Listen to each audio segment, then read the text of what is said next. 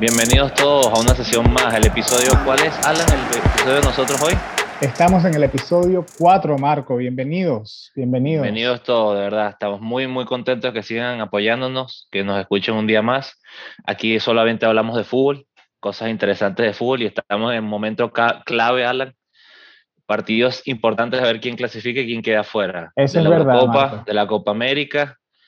Tenemos muchísimos, muchísimos fichajes Y- nuevos. Marco, espera que te pare ahí un segundito. Cuéntanos para aquellas personas que quizás nos están escuchando por primera vez, ¿cómo, quiénes somos? ¿Cómo nos llamamos?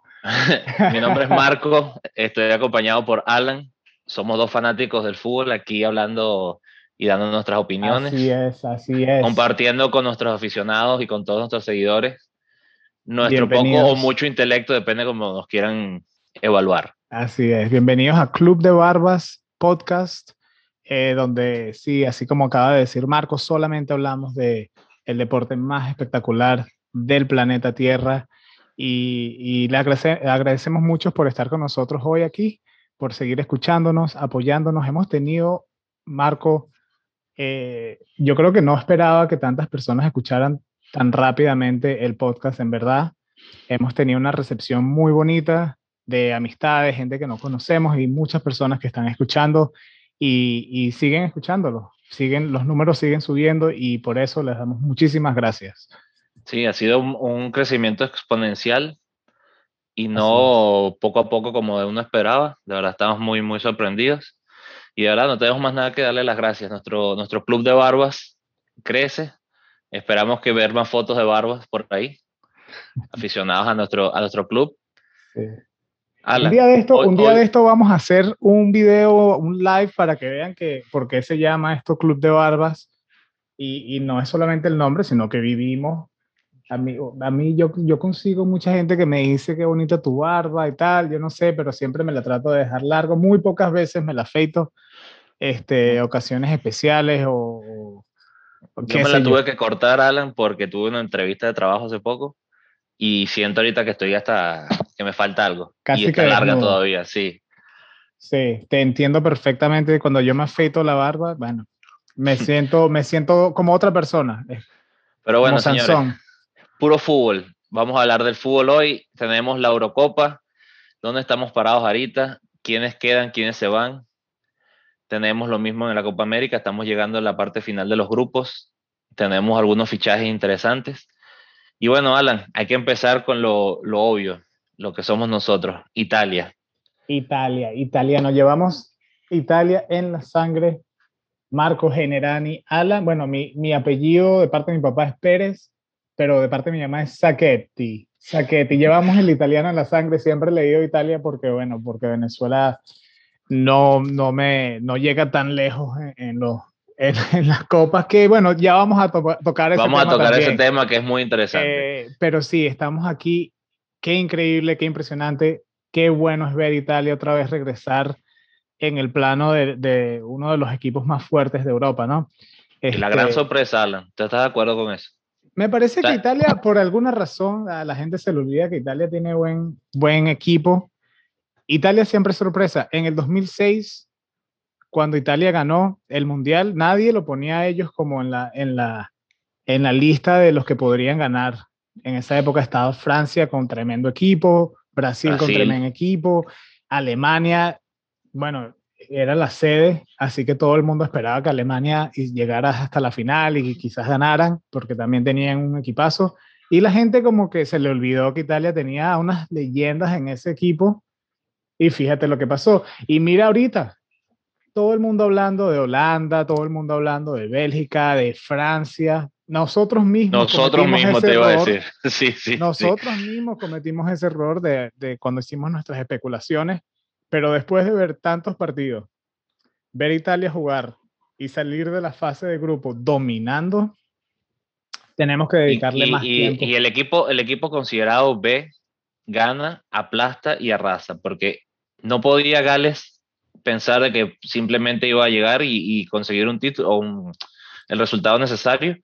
Italia va, gana y es superior con el equipo, entre comillas, B.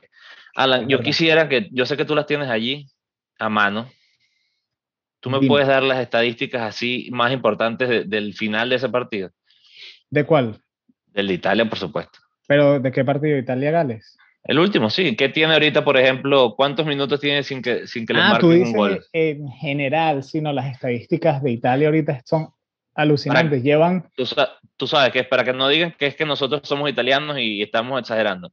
Vamos, vamos a introducirlos a lo que está pasando con Italia en este momento. En este momento, Italia lleva más de mil minutos.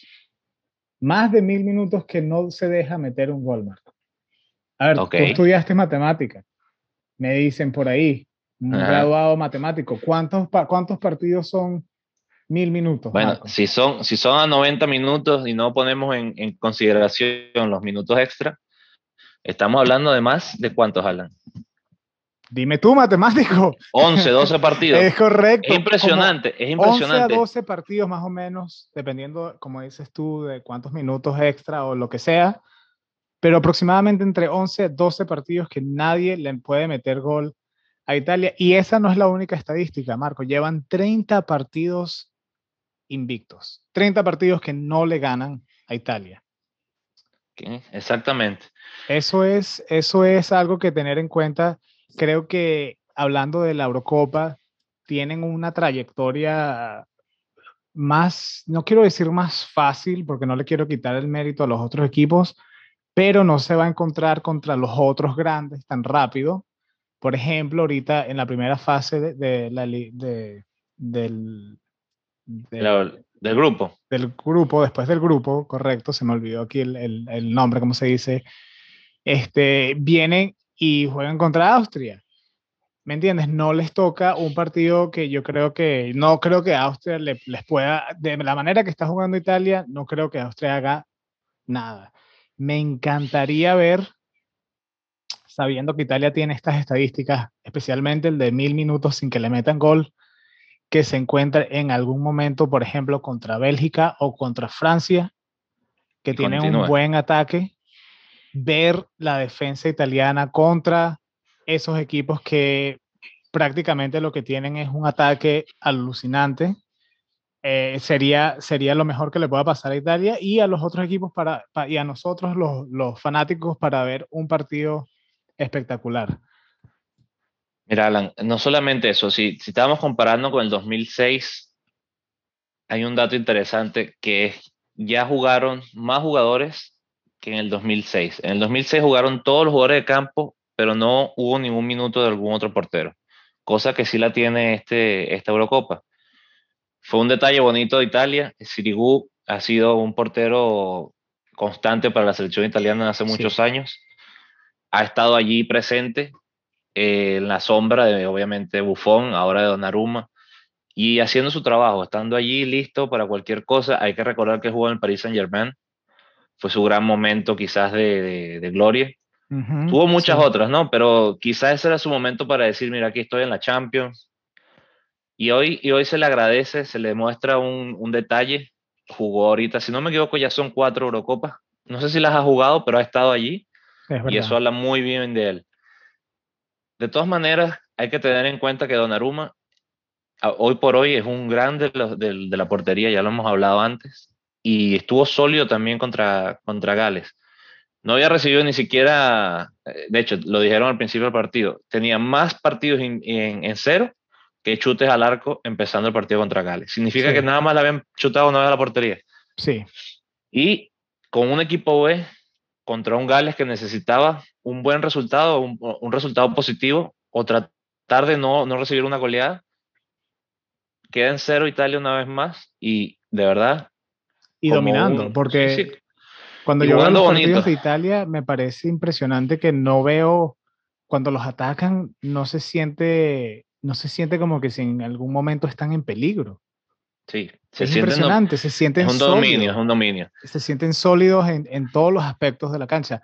Algo muy bonito que quiero también mencionar es que, y, muchos comentadores han hablado de esto, la diferencia de Italia cuando van al ataque.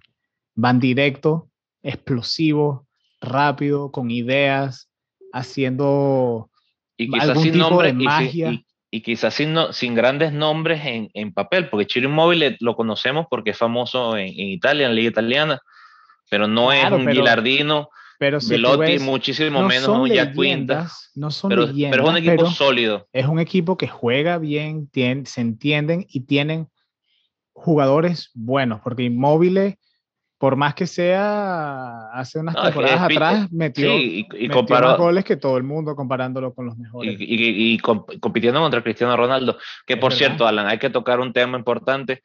Cristiano Ronaldo sigue rompiendo récords, sin embargo, lo avasalló, lo apisonó una Alemania que te digo, impresionante. Yo creo que pocos partidos que tú ves que un equipo empieza perdiendo y tú dices, no importa, hoy, hoy pierde Portugal, no hay manera. O sea, Alemania era una cosa que, una pisonadora impresionante contra un equipo muy bueno como es el de Portugal, que nadie se sorprendería si queda campeón.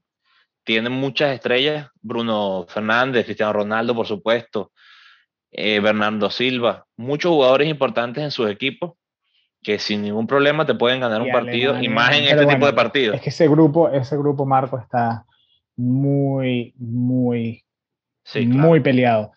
Y no solamente ese grupo, yo creo que el de Italia y el de Bélgica son, han sido los que, los que han tenido eh, un, un, un, líder dominante, pero el resto de los, de los grupos están, quedan el segundo, tercer, cuarto lugar con, con los mismos puntos. Sí, y, y súper volátil. Fíjate, fíjate, tiene dos perdidos Dinamarca por eso sabemos sobre todo lo que le pasó contra Finlandia con lo de Eriksen. Y después le mete cuatro goles a Rusia en quizá la, la mayor sorpresa de la jornada. Un equipo que parecía que estaba... Claro, por ejemplo, en ese grupo, Bélgica, bueno, con sus nueve puntos y después Dinamarca, Finlandia y Rusia, los tres terminan con tres puntos. que, o sea, como dices tú, diferencias de goles es lo que, lo que hace que Dinamarca, y muy bien, un aplauso a Dinamarca donde empujó, empujó, y, y, después de lo que les pasó con Christian Eriksen y, eh, sabes tener la garra de, de, seguir con el equipo y, y, sacar adelante eso por, por tu por tu jugador, por tu compañero, pues me alegra muchísimo ver que Dinamarca vaya para la próxima fase. El grupo C ya tenemos a Holanda también con nueve puntos, pero Austria queda con seis y Ucrania con tres. Ahí Macedonia del Norte que se quedó sin puntos. Eh, Inglaterra, Croacia, República Checa y Escocia, que esos partidos hoy estamos grabando, es junio 22, martes, acaban de terminar esos partidos y queda Inglaterra de primero con siete, Croacia y República Checa empatan con cuatro puntos y podemos ver aquí un Escocia que se quedó lamentablemente con un solo puntito y pues nada, ahí ese grupo, ese grupo muy bueno, Croacia, bueno, siempre es lindo ver a Luka Modric, impresionante lo que ese jugador sigue haciendo por Croacia, cómo empuja al equipo y a pesar de la edad puede demostrar de que aparentemente, Marco, tú y yo, tú y yo ya no, no somos jóvenes ya, pues se puede decir eso. Bueno, pero, serás tú. Pero, pero la edad aparentemente en el fútbol, en el deporte de hoy en día no, no, no importa mucho porque vemos a un Cristiano Ronaldo que todavía se, se, se echa un pique desde las seis hasta la otra, hasta la otra arquería, mete un gol, o sea, impresionante a la edad que tiene Luka Modric metiendo el, el golazo que metió hoy, eh, eh, igual eh, que Perisic. Este sí, sí, sí, completamente de acuerdo. Es impresionante el gol de tres dedos que hace, que hace Modric y sin ningún tipo de, de complica. O sea, él, él, tiró eso y ahí fue. Sí. voy a rapidito explicar algo. La, la seis, la seis, el área chiquita, pues, el americano que tenemos en, enfrente. Para lo que no Se le olvida que el área chiquita para nosotros, el, el área del portero, es la de las seis. Donde el arquero no se puede tocar. Donde impresionante la carrera que hace Cristiano Ronaldo hablando de eso con el otro día. Le, calcularon los kilómetros por hora y todo con la edad que tiene. Y sin duda, como te digo, lo hemos comentado muchas veces, las, las condiciones físicas han mejorado muchísimo. Y si los jugadores se cuidan, pueden llegar tranquilamente a los 36, 37 años sin ningún problema. Antes, a los 32 años, ya se veía como que no había manera. Pero, Tenías que ser un, un, un Maldini, tenías que ser un central, un defensor, que prácticamente tenías que, ser un jugador de atrás porque si perdía ciertas, ciertos factores, no podía jugar, sobre todo en el medio campo de adelante. Pero hoy en día ya eso está cambiando y me alegra. Me, aquí, me alegra. aquí busqué rapidito la velocidad de Cristiano Ronaldo en ese. Me lo hubieras preguntado, yo la sabía. ¿Cuánto? A ver. 32 kilómetros por hora. 32 kilómetros por hora. ¿Qué es eso? ¡Qué locura! A esa edad. A esa edad. y, con la, ¿Sabes lo que deberían hacer? Alguien le debe prestar algunas fibras musculares de Cristiano Ronaldo y ponérselas ahorita que se va a operar de Dembele. Ponérselas a Dembele. no puede ser que este Todo el tiempo está lesionado, sí. Todo el tiempo, todo el tiempo. Yo creo que el Barça ya tiene que tiene que vender a Dembélé. Eh, fue una inversión mal gasto, un mal gasto. No, no sé cómo le salió mal, le salió mal. Yo no, no, me parece que haya sido una mala inversión sencillamente no, no, dio. Más la inversión quizás me parece... Yo creo que quizás yo he jugado más minutos que, que Dembélé por, por, por, sus lesiones. Porque no es por más nada, porque las lesiones no lo dejan llegar al nivel donde él puede llegar.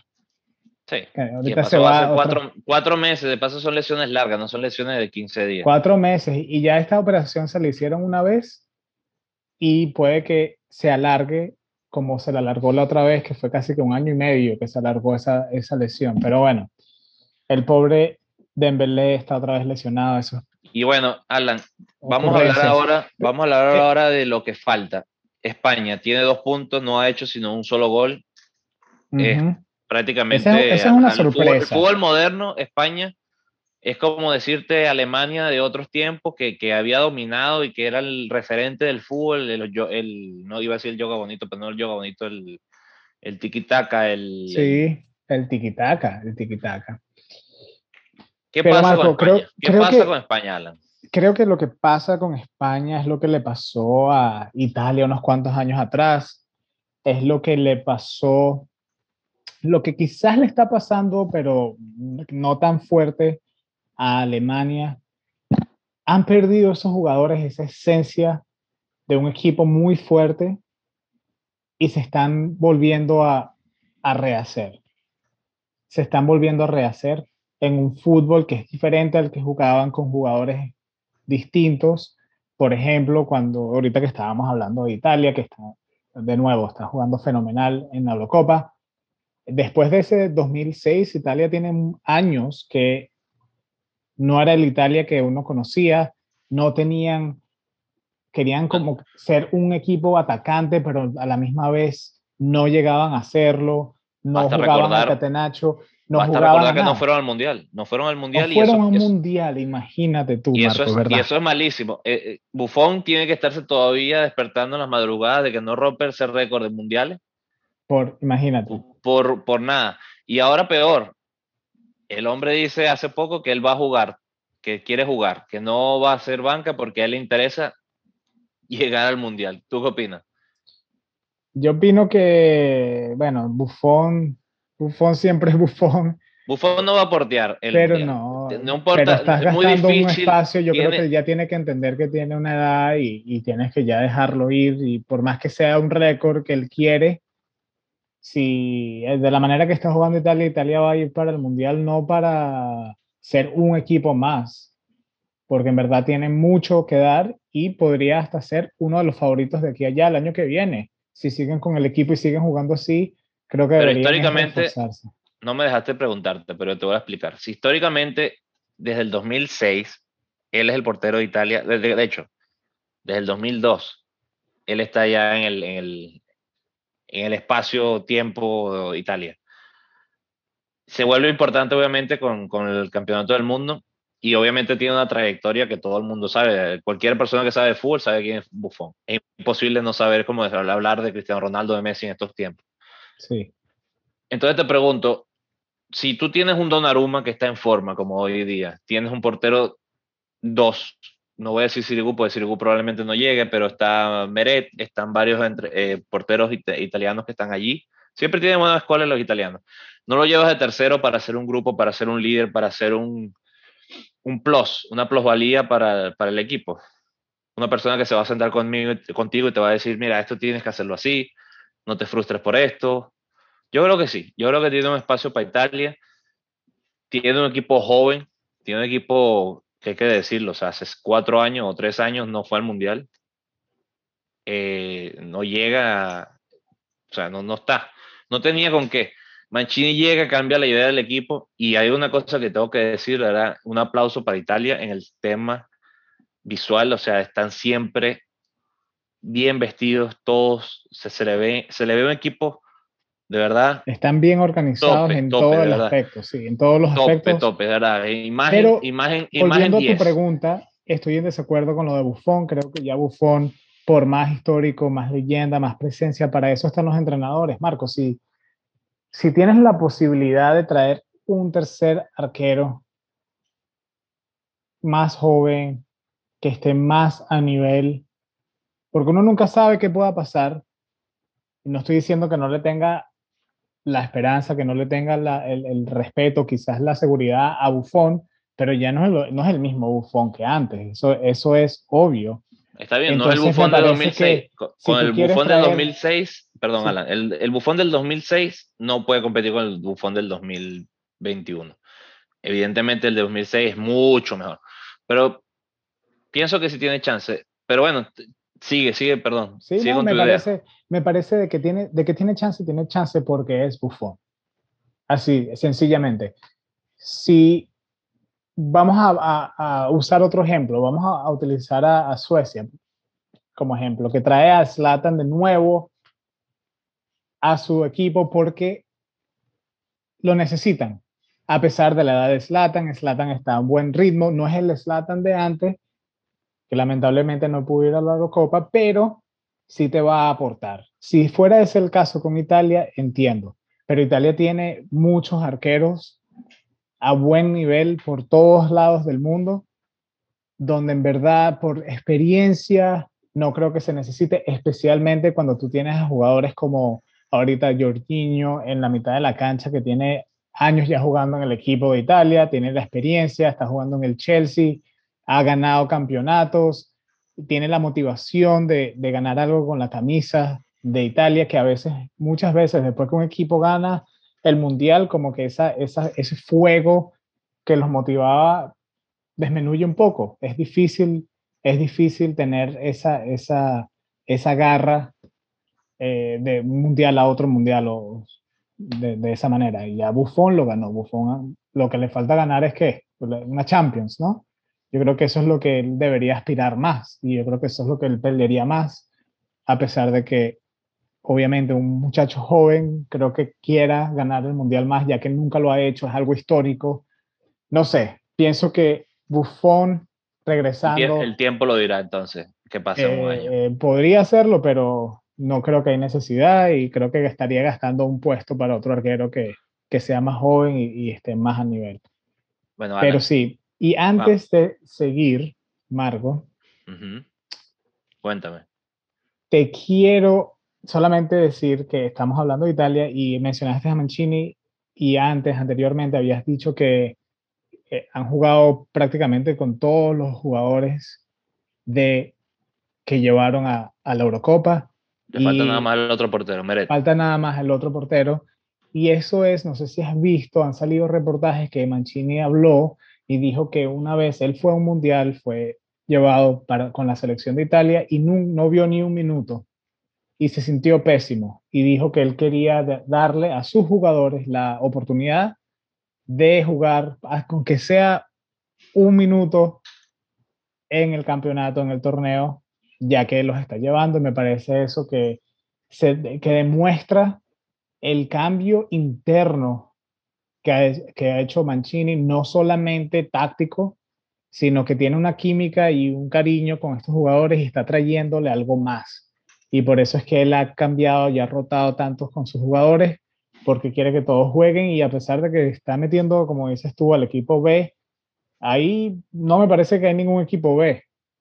Me parece que... No, no, no, así lo denominaron las redes, pero el equipo B es el equipo que él eligió a dedo. O sea, ningún jugador que está allí está no, no. Está puesto por otra persona. No bajó, no bajó de nivel para nada Italia con, con hacer esos cambios. Eso, es lo, eso es lo que lo hace candidata. Para mí, más que todo lo. Y ojo, no estoy quitándole mérito a, mil minutos sin goles ni nada.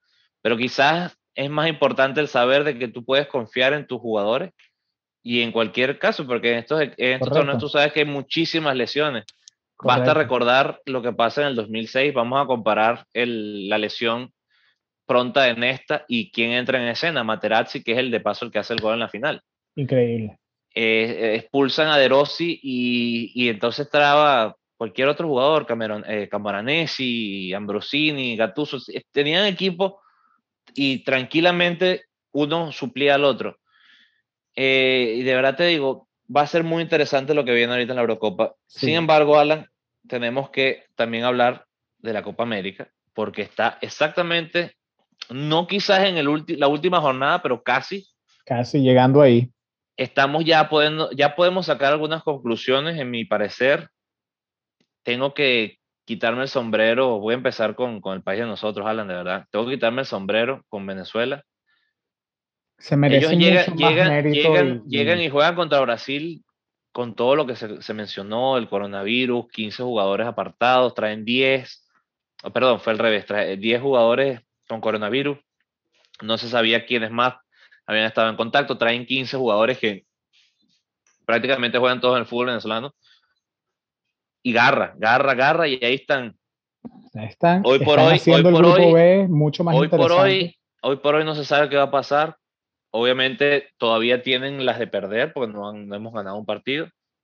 Pero mira, ya celebrar un empate siempre habla de, un equipo chiquito, pero hay que, hay que ver las circunstancias. Ahora recupera efectivos, vuelven los, los como lo llamamos nosotros, los caballos, eh, los jugadores importantes, en teoría, los, tú sabes, el, tope.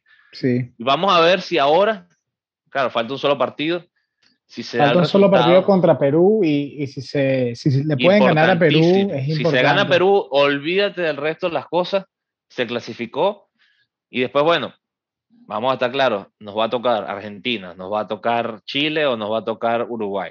Va a estar no difícil, pero lo siguiente. Pero todo lo que ha hecho Venezuela hasta ahorita es difícil y lo han podido, han podido sacar dos puntos en, en una situación extremadamente difícil cuando te faltan eh, jugadores, cuando estás agarrando jugadores y trayéndolos a un plantel casi que por primera vez que juegan juntos. O sea, todo lo que está haciendo Venezuela me parece que es difícil y lamentablemente lo que he escuchado, de los, la gente que escucho de los partidos, no le dan mucho mérito a Venezuela, los ven, siempre ven el equipo como el más débil y me parece que bueno, que hay que, hay que darle un aplauso porque es, difícil estar en esa situación donde tú dices, eres el que, el que tiene la montaña por, por subir, todo en contra de ellos, futbolísticamente y ahorita también en, eh, fuera de la cancha tienen, tienen esta montaña que escalar y están haciendo un buen trabajo. Creo que pase lo que pase, pase lo que pase, se merecen un aplauso grandísimo y aún, aún perdiendo pueden clasificar, que no, no es fácil. En, Comebol no es fácil decir que, que, se, que se clasificó, con todo y que clasifican casi todo.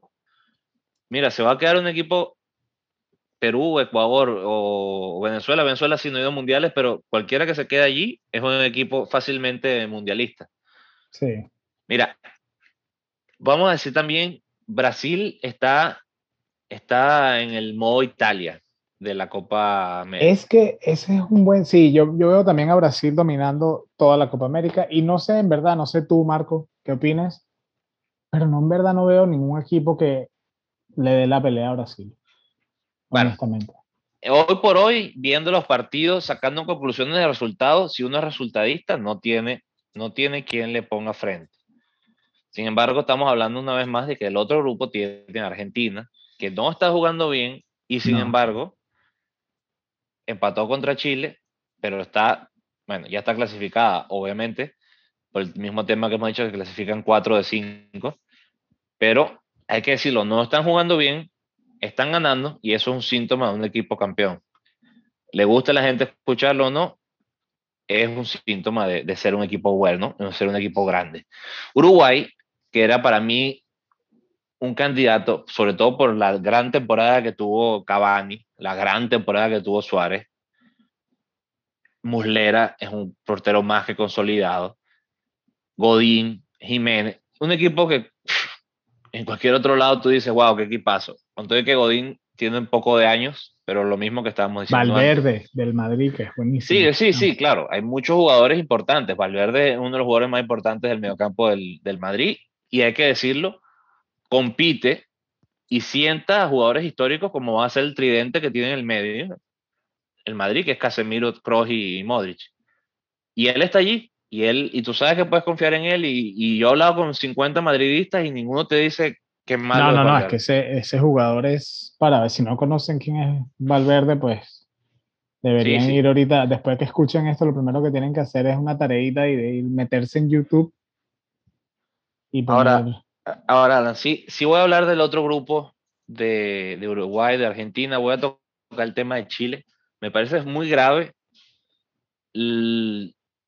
¿cómo lo voy a explicar? Lo permisivo que está haciendo la, la Conmebol, se les multa a los jugadores, pero se les deja jugar, rompen los protocolos, y te voy a decir una cosa, la cosa está delicada, delicada en Brasil, no es chiste, es en serio, la, la gente está sufriendo mucho lo, sí. la, la, enfermedad, el coronavirus, y se rompen lo, lo, los protocolos y, como siempre, una, multa económica y, y siguen jugando. Que viva el fútbol en el tema mercadeo. Se les olvida un poco el tema humano. No tienen la culpa los que van a jugar en contra de Chile. Porque dime tú si ahora sale un brote de, de coronavirus. Ah, mira, los que fueron a cortarse el pelo, ahora tienen todos coronavirus y jugaron contra otro equipo enfrente que no se merece ese, esa cosa. No se merece ese. Sí, creo que el, el protocolo debería ser por la Comebol eh, la multa y también esperar eh, ciertos días dejando que se les haga el examen de COVID. Entonces, yo te voy a comparar Chile con River Plate. River Plate juega con 11, un portero que no es portero, pero juega y cumple. Merece ser apartados los de Chile y si les toca jugar como River Plate, ¿tienen que jugar como River Plate? ¿Sí o no, Alan? Sí, definitivamente es lo que debería pasar. Eh, y para que también, y para que también se, y no, y también para que se sepa, mira, estas son las reglas que tiene que seguir todo el mundo y ustedes no son especiales. Esto es lo que se tiene que hacer y estas son las reglas. Es un momento delicado en la historia del planeta y han debido ser un poco más estrictos, en mi opinión. Sí. Y, ojo, ojo, a mí me gusta el fútbol, pero hay cosas, como te digo, lo hemos mencionado, que son más importantes, que es la salud y el, y el, y el bienestar de la gente.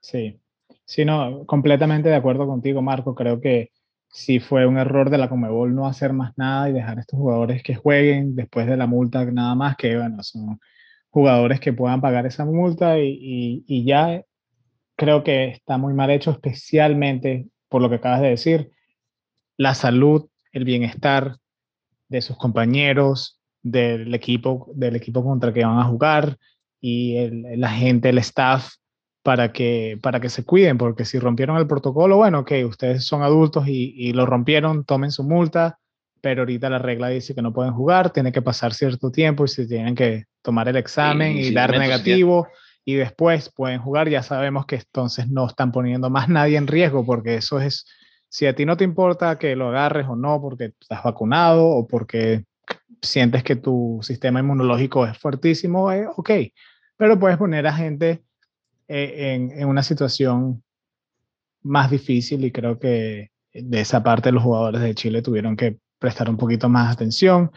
Pero bueno, eso es, lamentablemente es lo que estamos viviendo hoy en día. Esperemos que esperemos lo mejor, ya pagaron su multa, esperemos que estén todos bien, que no haya ningún caso relacionado. Sí, ojo, yo no les deseo, yo no les deseo sí, que, no, les, pero... les me parece que es una responsabilidad, sin embargo no quisiera eh, que nadie más pasara por ese rato, porque pasa un momento siempre incómodo y es siempre un momento de, de angustia para todo el mundo.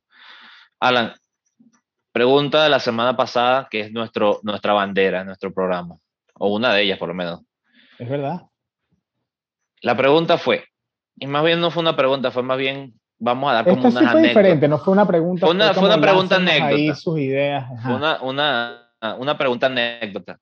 La pregunta fue, como lo expliqué la semana pasada, que no, cómo ha cambiado los números en, en los temas selecciones.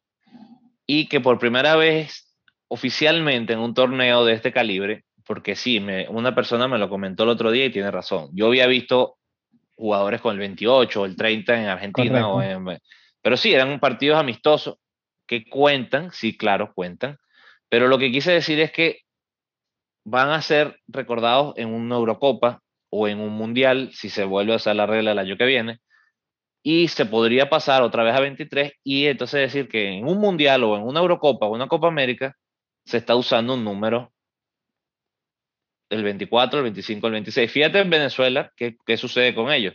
Se les, por todo lo que pasa, se les permite jugar, inclusive jugar con el 28, 29. Se fue más allá de lo que yo había eh, especulado. Y que probablemente, sobre todo en el equipo venezolano, que hay muchos más números que se están usando, puede que es más probable que esto pase casualmente. Pero bueno, volviendo a la pregunta, ¿qué jugadores importantes y usé el ejemplo para explicarlo de John Terry, que jugó con el 26. Correcto, jugó con el 26 en el Chelsea. Y hubiera podido usarlo hoy por hoy en la selección, este, en la selección inglesa. ¿Hiciste la tarea, Alan? La hice y más o menos creo que me lo mencionaste después. Eh, después que hicimos la grabación, lo mencionaste y me reí porque justo cuando estabas haciendo la pregunta se me ocurrió. Eh, pero no sé si estoy correcto no sé si estoy correcto, pero mencionaste a Beckham, que utilizó el 23 en el Real Madrid, hubiese podido utilizar el 23. Claro, pudo verlo, pero pudo haberlo utilizado en otras épocas también, porque el 23 lo usan los porteros normalmente. Pero sí, puede estar en ese grupo selecto de alguna manera. Ahora, yo te voy a dar dos ejemplos. El 25, que es uno, un, jugador ahorita actual que lo está usando, es eh, Thomas Müller juega con el 25 del Bayern de Múnich y lo está usando en la selección. Cuando él en, otro, en otros momentos lo usó, lo usó con otro número. Creo que era el 11 él en la selección. Sí. Anteriormente. Otro que lo hubiera podido haber hecho es Claude Markelele, jugador, el, el Canté 0.1, el anterior. usaba el 24 en el Real Madrid y pudo haberlo usado en la selección francesa también. Hay muchos más ejemplos, habría que estudiarlos. Hay muchos, hay muchos, me imagino que. Pero eso eh, me parece que, que mencionó 24, 25 y 26, que fue básicamente la pregunta que hice sí, la semana y, y eso que dijiste fue muy interesante, nunca lo había pensado. Y hablando de Italia, que hoy estamos, yo estoy por lo menos súper enfocado en Italia. Eh, cuando estabas hablando de eso, se me ocurrió que sí, es verdad, Balotelli, para los que Balotelli tenía el número que él usaba, siempre usaba el, el, pero él sí tenía un número, Marco, que no sé en qué momento se va a poder usar en las selecciones, el número 45 utilizaba en sus equipos club y después luego cuando llegaba a jugar con la selección de Italia, pues jugaba con el, 9 porque era el delantero y no llegaba hasta, obviamente, hasta el número 45. Muy interesante ese, ese detalle, Marco. Este, y para la próxima semana, ¿hay alguna pregunta nueva que nos tengas preparada, que hayas cocinado pero, pero, pero, Alan, Alan, tiene que ser al final porque si no la gente va a empezar de una vez y no nos va a escuchar más, porque tú sabes cómo es eso. La gente va directamente a Google automáticamente cuando uno le hace una de este tipo de preguntas. Es verdad. Entonces lo voy a cerrar para que nos presten atención. De verdad queremos cerrar el programa hoy dándole las gracias una vez más.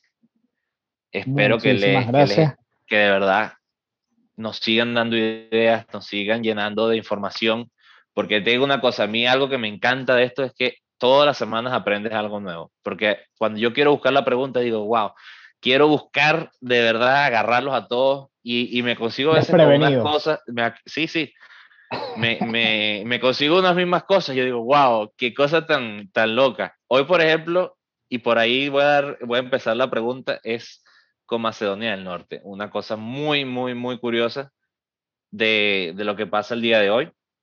Bueno, el día de hoy no, perdón, el día de ayer, que fue cuando lo, lo decidí usarla.